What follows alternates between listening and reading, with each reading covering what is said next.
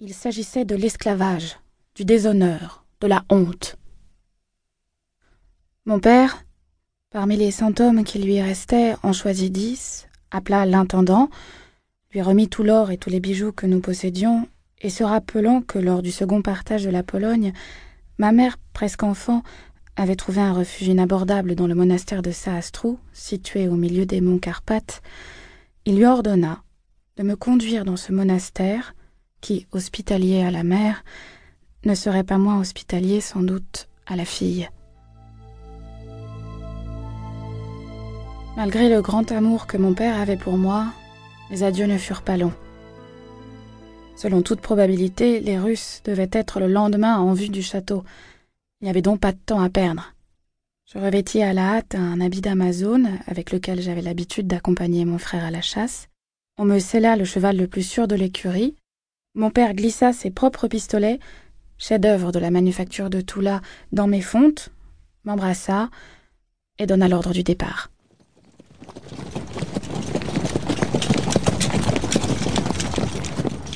Pendant la nuit et pendant la journée du lendemain, nous fîmes vingt lieues en suivant les bords d'une de ces rivières sans nom qui viennent se jeter dans la Vistule.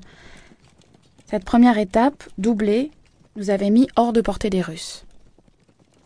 Au dernier rayon du soleil, nous avions vu étinceler les sommets neigeux des monts Carpates.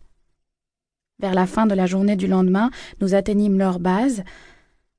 Enfin, dans la matinée du troisième jour, nous commençâmes à nous engager dans une de leurs gorges. Nos monts Carpates ne ressemblent point aux montagnes civilisées de votre Occident. Tout ce que la nature a d'étrange et de grandiose s'y présente au regard dans sa plus complète majesté. Leurs cimes orageuses se perdent dans les nues, couvertes de neiges éternelles.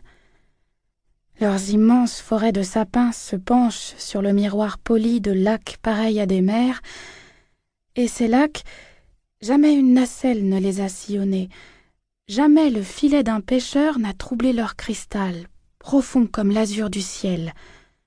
La voix humaine y retentit à peine de temps en temps, faisant entendre un chant moldave auquel répondent les cris des animaux sauvages.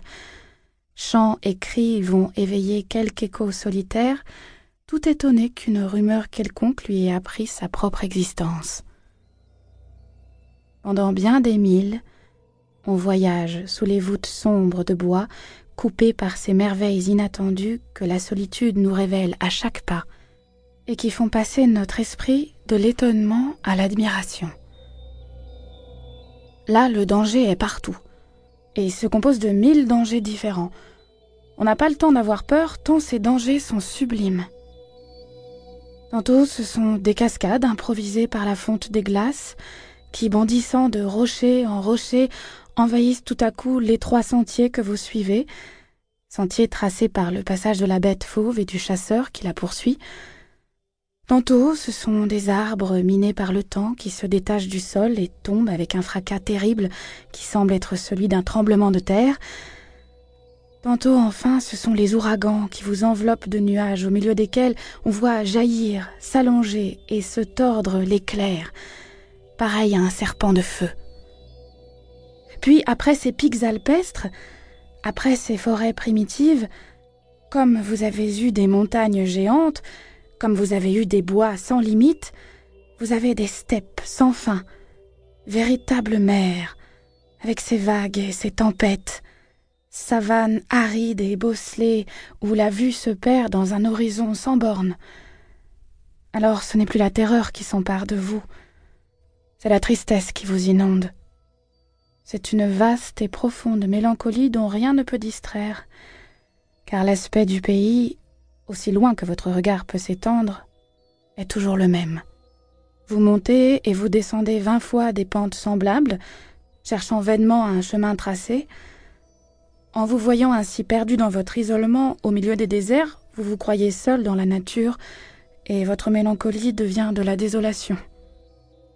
En effet, la marche semble être devenue une chose inutile et qui ne vous conduira à rien. Vous ne rencontrez ni village, ni château, ni chaumière, nulle trace d'habitation humaine. Parfois seulement, comme une tristesse de plus dans ce morne paysage, un petit lac sans roseaux,